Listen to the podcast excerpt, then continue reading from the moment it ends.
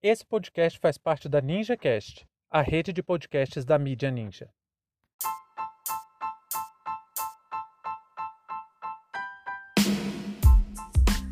CPI da Covid. Dois dias cruciais para as investigações.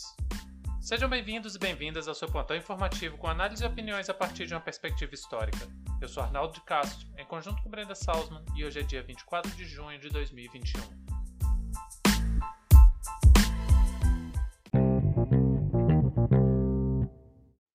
Em um evento no Rio Grande do Norte, o presidente Jair Messias Bolsonaro pediu para uma criança de 10 anos de idade retirar a máscara que usava. Quase ao mesmo tempo, a doutora Jurema Werneck e o professor Pedro Halal prestavam esclarecimentos à comissão parlamentar de inquérito sobre pesquisas que indicam profundos erros do governo na condução da pandemia da Covid-19. A CPI entra em uma fase crucial, pois a partir de muitos depoimentos, diversas suspeitas vão se confirmando, inclusive sobre superfaturamento na compra de vacinas em operações com participação direta do governo federal. Hoje saiu uma pesquisa preocupante para o governo, dizendo que Bolsonaro perdeu bastante apoio popular. 23% das e dos entrevistados declararam que aprovam o governo. Eu ainda acho alta e preocupante essa aprovação, mas a série de pesquisas mostra que as políticas implementadas no Brasil estão sendo sentidas pela população, o que pode reduzir drasticamente as chances de reeleição de Bolsonaro em 2022. Muito dessa queda de popularidade está associada à condução da pandemia pelo governo. E por incrível que pareça, com mais de um ano de pandemia, com mais de um ano de erro, de morte, o Brasil mantém sua postura negacionista e impulsionando que a população não cumpra medidas de isolamento ou pelo menos de autocuidado como o uso de máscaras. Para piorar, Bolsonaro tem perdido apoio também da sua base no Congresso Nacional, exatamente porque quanto mais oposição ele enfrenta e mais nítida fica sua incapacidade de governar um país da complexidade do Brasil, mais caro tem ficado o apoio dos interesseiros que ajudaram a eleger ele em 2018.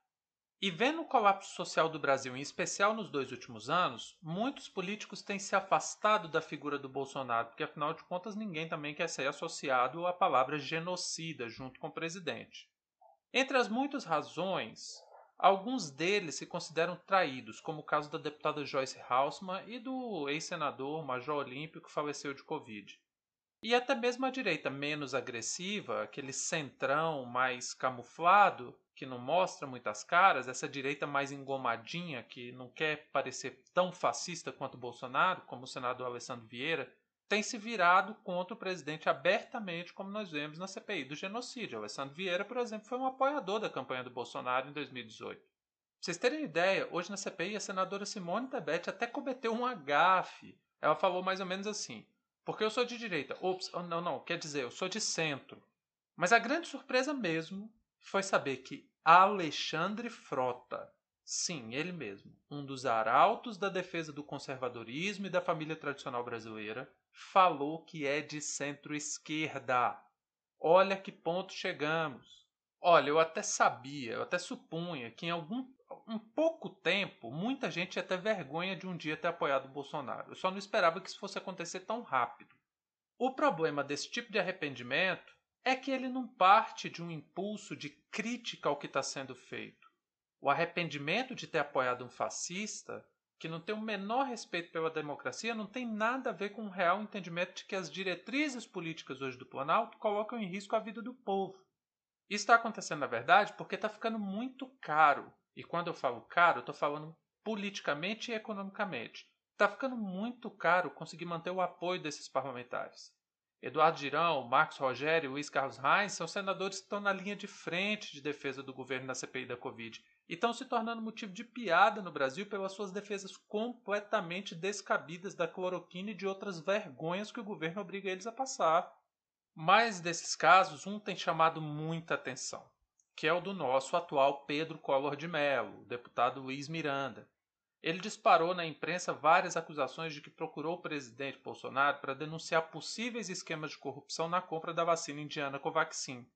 Essa vacina foi negociada pelo valor mil por cento maior. E para piorar, houve uma grande ação do governo que chegava até a se configurar como assédio para que funcionários públicos apressassem o negócio.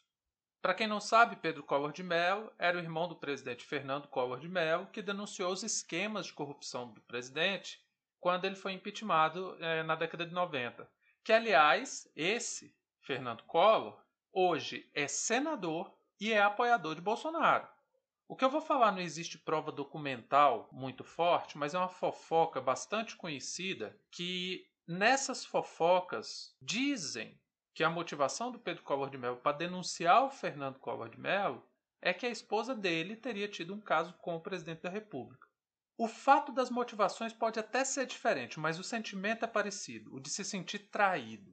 Nas falas de Luiz Miranda, fica claro, ele deu uma entrevista ontem na CNN, logo depois que veio a público as acusações, e ali fica claro que ele está muito insatisfeito com a maneira com que o governo federal tem tratado ele inclusive se tratando desse caro tema do esquema de compra de apoio parlamentar através de emendas parlamentares. As dele não têm sido liberadas.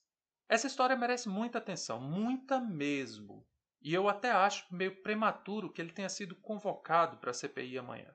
As acusações dele precisavam ser melhor investigadas antes dele ir para a CPI. Na minha opinião, claro, com todo respeito à deliberação das e dos senadores.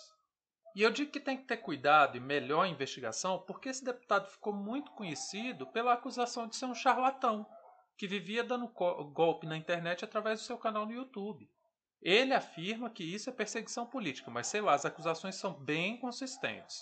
O fato é que amanhã ele e seu irmão irão depor na CPI da Covid e isso tem sido tão preocupante para o governo que até mesmo o Onyx Lorenzoni, que estava apagadinho na mídia, veio a público ameaçar o deputado seu irmão. Hoje, agorinha, agora à tarde, o Luiz Miranda pediu, a partir do seu gabinete, a prisão do ministro Onyx Lorenzoni por intimidação de testemunha, já que ele está na condição de testemunha e vai depor amanhã na CPI. Por fim, eu gostaria apenas de fazer uma ressalva importantíssima.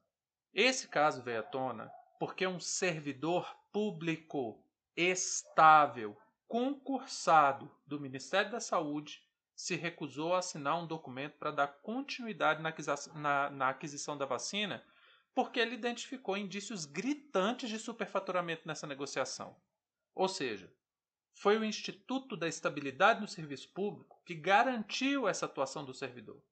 Vocês entendem por que Bolsonaro e Paulo Guedes querem tanto o fim da estabilidade? Por isso é não a reforma administrativa. Além disso, eu acho que tem uma coisa muito grave que está sendo pouco explorada nesse caso. O servidor deveria ter repassado isso imediatamente para sua chefia. E caso não fosse feito nada, deveria fazer a denúncia formal imediatamente quando identificou a possibilidade de ilícito e não procurar o irmão deputado para falar isso para o presidente e 11 dias depois fazer a denúncia no Ministério Público. O que não podemos fazer agora é amparar apoiadores radicais do bolsonarismo como MBL, Alexandre Frota, Kim Kataguiri, Luiz Miranda, etc., porque estão se sentindo traídos. E a gente acaba esquecendo que foi essa mesma gente que nos arrastou para essa tragédia que nós estamos vivendo agora. São 500 mil pessoas mortas e cada parlamentar que estende o mandato de Bolsonaro tem sua digital nessa conta. Fim de papo.